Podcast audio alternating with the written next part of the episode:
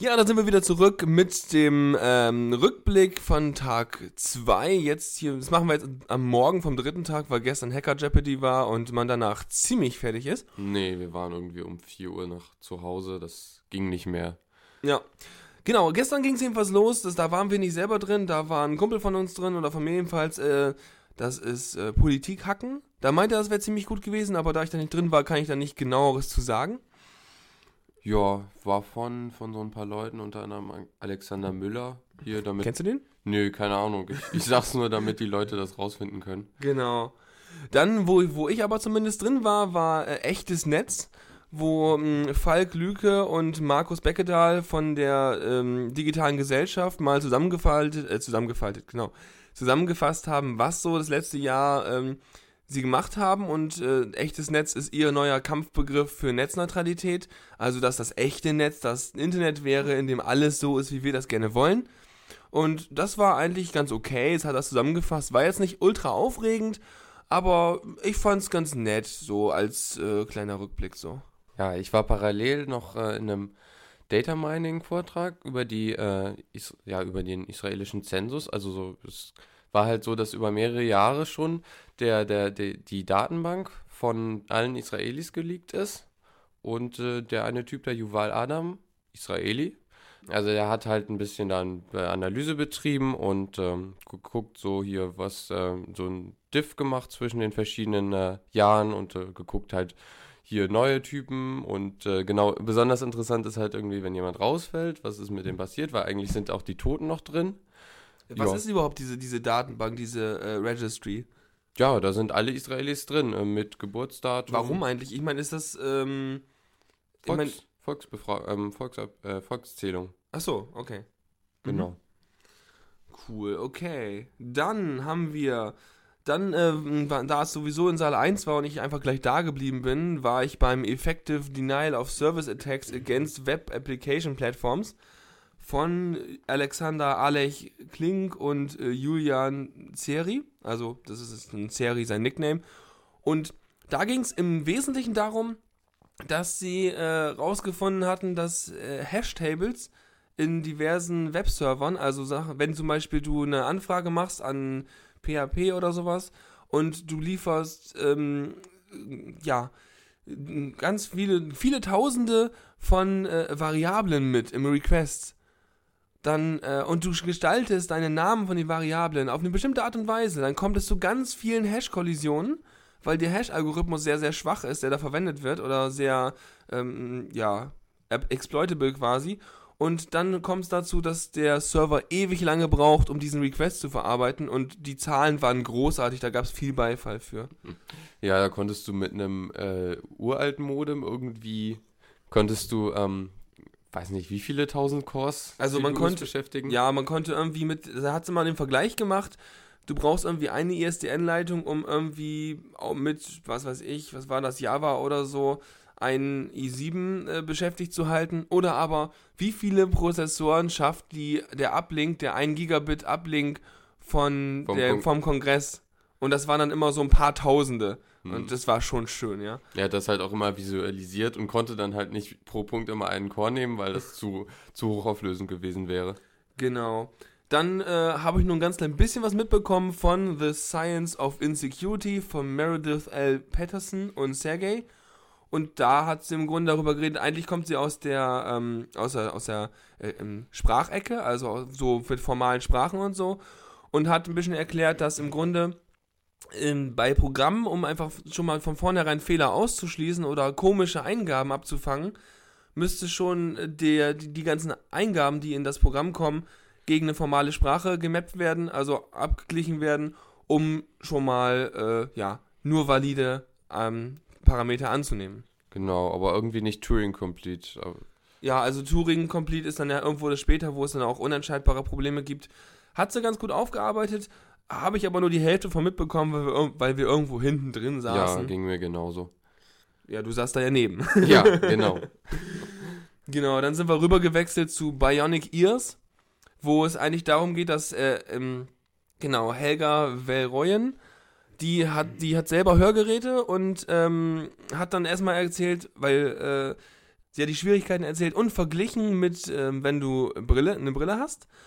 Bei der Brille gehst du einfach hin und holst dir irgendwie dann deine Brille und dann kannst du gucken und alles ist super. Und Hörgeräte sind da wesentlich komplizierter und äh, erfordern viel mehr ja, Aufwand und hinterher ist man nicht so glücklich wie mit einer Brille. Genau. Man braucht halt irgendwie Feintuning für jedes Gerät, für jede entsprechende Situation muss es halt irgendwie, kann man sich eigene Profile machen und äh, es ist, ist halt sehr schwer, weil sie meinte auch, die, die Ohrenärzte sind halt, arbeiten nicht immer, also man kann nicht jederzeit hingehen und sagen. Ja, die haben auch einfache Arbeitszeiten. Genau. Und wenn dir dann irgendwie am Freitag dein Hörgerät kaputt geht und der aber erst wieder am Montag aufhat, dann hörst du das Wochenende einfach mal nichts.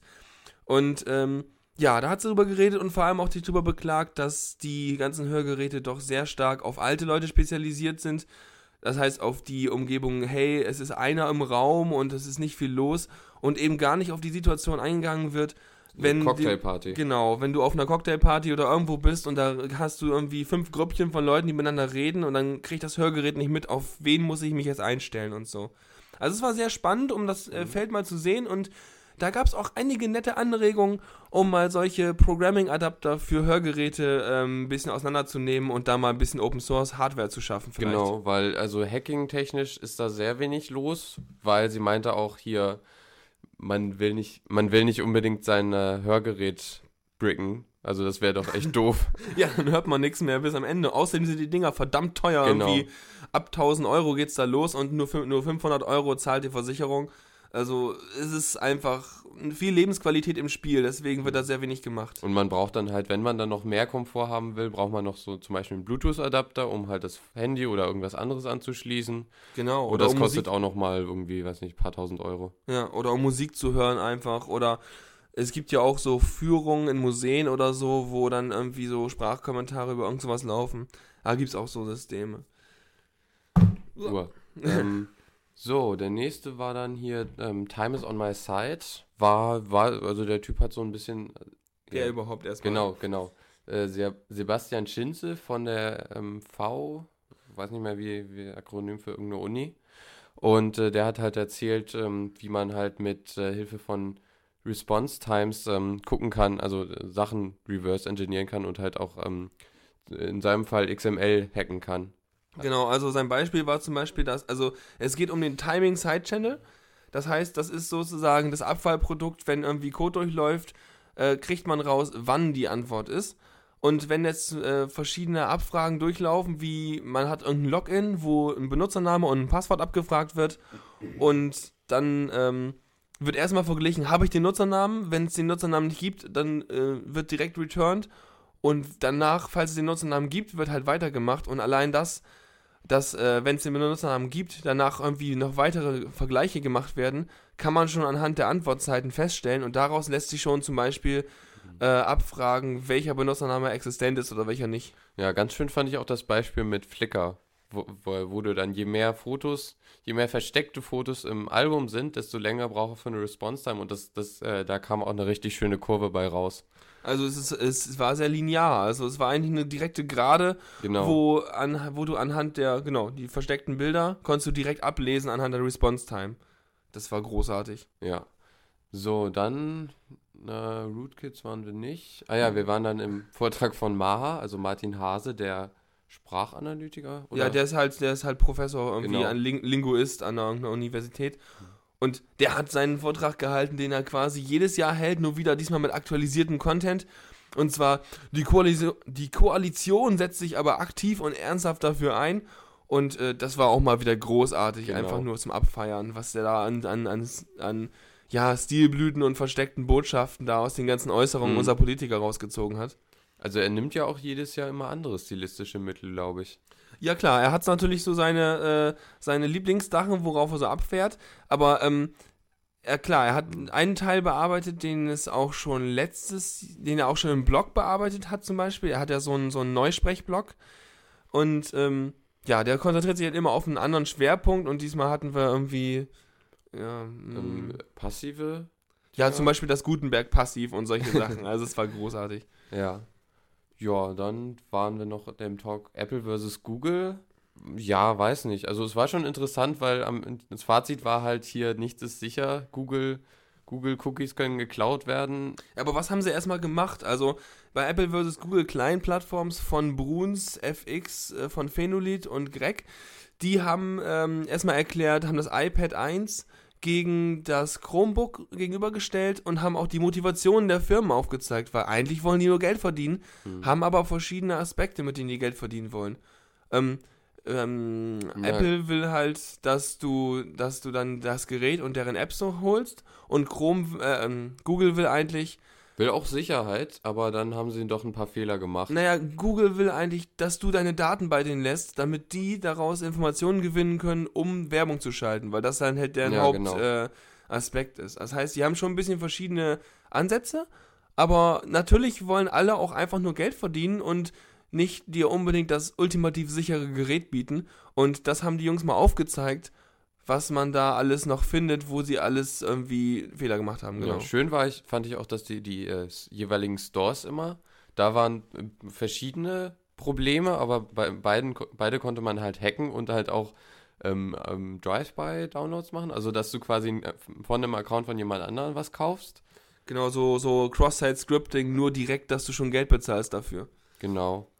Was ich auch schön fand dann hier, dass du einfach mal in- eine URL dir basteln kannst und dann im Chrome Store einfach umsonst Sachen runterladen, die also ansonsten Geld kosten. Ja, und Googles äh, äh, Statement dazu war so, "Hm, ja, wissen wir, das müssen wir noch ein bisschen besser dokumentieren. Also die wollen das gar nicht fixen, sondern ist wohl kein Bug, ist wohl ein Feature.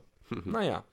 Ja, dann, dann waren wir noch in einem Vortrag von einem Podcaster. Wie- Ja, Bicycle Mark, den kennt man eigentlich auch in der Szene.